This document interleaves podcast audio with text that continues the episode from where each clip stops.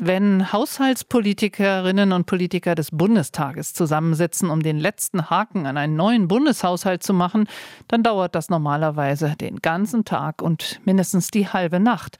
Die sogenannte Haushaltsbereinigungssitzung ist eine Art Ritual. Da wird meist lange gerungen, aber eben auch sehr konstruktiv. Am Ende muss der Haushalt ja stehen. Diesmal ist es besonders knifflig. Das Bundesverfassungsgericht hatte ja Pläne der Ampelkoalition für einen Klima- und Transformationsfonds gestoppt. Damit fehlte Geld, hieß also nachsitzen. Hinzugekommen sind Einsparungen bei Bauern, beim Bürgergeld, wie auch Mehreinnahmen über eine Luftverkehrssteuer oder eine höhere CO2-Bepreisung. Helge Braun von der CDU ist der Vorsitzende des Haushaltsausschusses. Schönen guten Morgen, Herr Braun. Einen schönen guten Morgen, Frau Ulrich. Trotz der ja nicht so einfachen Lage hieß es aber nun, Sie hätten diesmal gar kein Abendessen bestellt. Geht es heute also schneller? Naja, wir haben über diesen Haushalt schon einmal von äh, mittags um zwölf bis nachts um fünf getagt und heute fangen wir um zehn Uhr morgens an und deshalb denke ich mal, es wird dunkel werden, bis wir fertig sind, aber nicht tiefe Nacht. Gut, und wenn der Magen knurrt, sind ja manche vielleicht dabei, eher schneller zu entscheiden. Die Einschnitte für Landwirte haben ja zuletzt für viel Aufregung gesorgt. Der Agrardiesel, auf den es ja schrittweise Steuern geben soll, da bleibt der Finanzminister auch hart. Tragen Sie das mit? Nein, weil es ist in dem Sinne keine Subvention, sondern wir leben im europäischen Binnenmarkt und die Landwirte müssen wettbewerbsfähig sein mit ihren Kollegen in Frankreich, in Tschechien.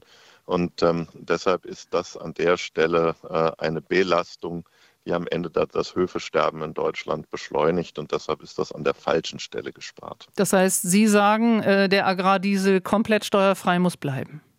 So wie es bisher ist, sollte es bleiben, ja. Deshalb werden wir das ablehnen.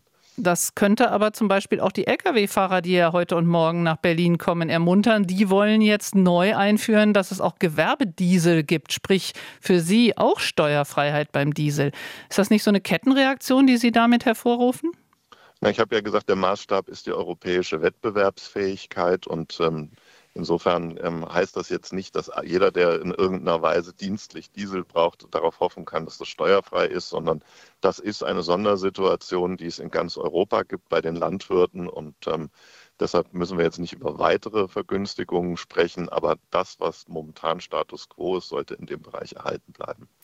Aber wenn Sie sagen, Steuerfreiheit kommt, also soll bleiben für Agrardiesel, muss ja das Geld woanders herkommen. Wo ist da Ihr Vorschlag, wo stattdessen gespart werden kann? Also in, äh, gerade im Bereich äh, ähm, der Energiewende hat Robert Habeck einen extrem teuren Weg eingeschlagen. Das Stichwort ist immer wieder das Heizungsgesetz und das, was an Kosten in der Folge auf Bürger und auch auf den Staat zukommt.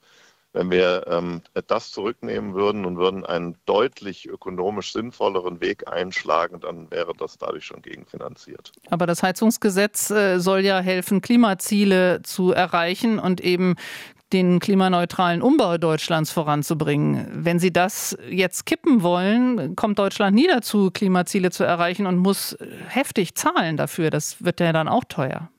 Ja, aber der, der Weg, ähm, um möglichst ökonomisch und ökologisch erfolgreich zu sein, ist die CO2-Bepreisung, ein Instrument, was wir schon unter der letzten Bundesregierung eingeführt haben. Das behält aber den Freiraum, dass die Menschen für sich ökonomisch das Richtige entscheiden können. Und deshalb ist es der günstigste Weg, sicher die Ziele zu erreichen. Zusätzliche Verbote machen es teurer und äh, schaden auch der Akzeptanz äh, der Klimapolitik. Und der höhere CO2-Preis führt dann aber dazu, dass äh, Treibstoff teurer wird. Ist ja auch die Idee dahinter. Aber das wird dann wieder zu Wut und ähnlichem Enttäuschung, vielleicht auch Unsicherheit angesichts dieser teuren Energiepreise dann führen von vielen Bürgern. Wir sehen, ja, gerade auch Populisten, die Zuschlag zu Strom erhalten, das äh, wird, fürchtet sie aber nicht.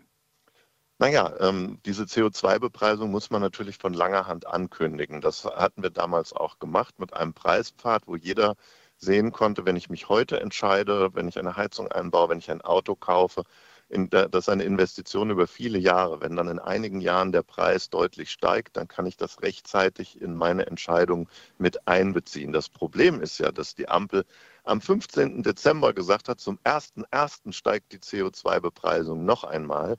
Und dann kann man natürlich als äh, Bürger darauf nicht mehr reagieren, sondern muss die höheren Preise einfach hinnehmen Und das löst die Wut aus und das kann ich auch verstehen. Naja, über einen hohen CO2-Preis reden wir jetzt schon viele Jahre. Aber äh, unanach, äh, ungeachtet dessen, Ihr Parteikollege, Unionsfraktionsvize Middelhoff, der hat jetzt nochmal mit einer weiteren Klage gegen den Haushalt gedroht. Da geht es um mögliche Rückforderungen an die Bundesanstalt für Arbeit.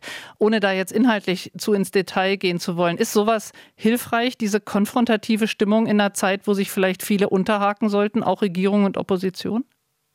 Naja, das Problem ist ja, Christian Lindner hat mit dem Bundeshaushalt gleich in dreifacher Weise die Verfassung gebrochen. Und ähm, das ist etwas, da kann man in einem Rechtsstaat nicht zusehen und äh, sagen, na ja, da gucken wir drüber hinweg, weil es ja alles für die gute Sache, sondern es muss mit Recht und Gesetz zugehen. Und es gibt auch bei diesem neuen Haushalt drei Punkte, von denen wir Stand jetzt noch gar nicht wissen, ob die Ampel tatsächlich alle drei umsetzt. Da geht es um den Griff in die, in, in die Sozialkassen, da geht es um die Frage, darf man Schulden in die Vergangenheit buchen und äh, da geht es um die Frage, ob die Schuldenbremse nochmal ausgesetzt wird. Wenn diese drei verfassungsrechtlich sehr, sehr bedenklichen Dinge tatsächlich umgesetzt werden, dann muss man schon aus Gründen der Rechtstreue darüber nachdenken, ob man klagt. Und das müssen wir natürlich entscheiden, wenn wir wirklich wissen, was die Ampel uns heute im Haushaltsausschuss vorlegt. Helge Braun sagt das von der CDU. Der Vorsitzende des Haushaltsausschusses. Lang wird's, auch wenn es ohne Abendessen geplant ist. Um 10 geht's los, die sogenannte Bereinigungssitzung für den Haushalt, den kommenden. Herr Braun, vielen Dank, dass Sie heute früh sich schon vorher Zeit genommen haben. Sehr gerne einen schönen Tag. Das wünsche ich Ihnen auch. RBB 24 Inforadio vom Rundfunk Berlin-Brandenburg.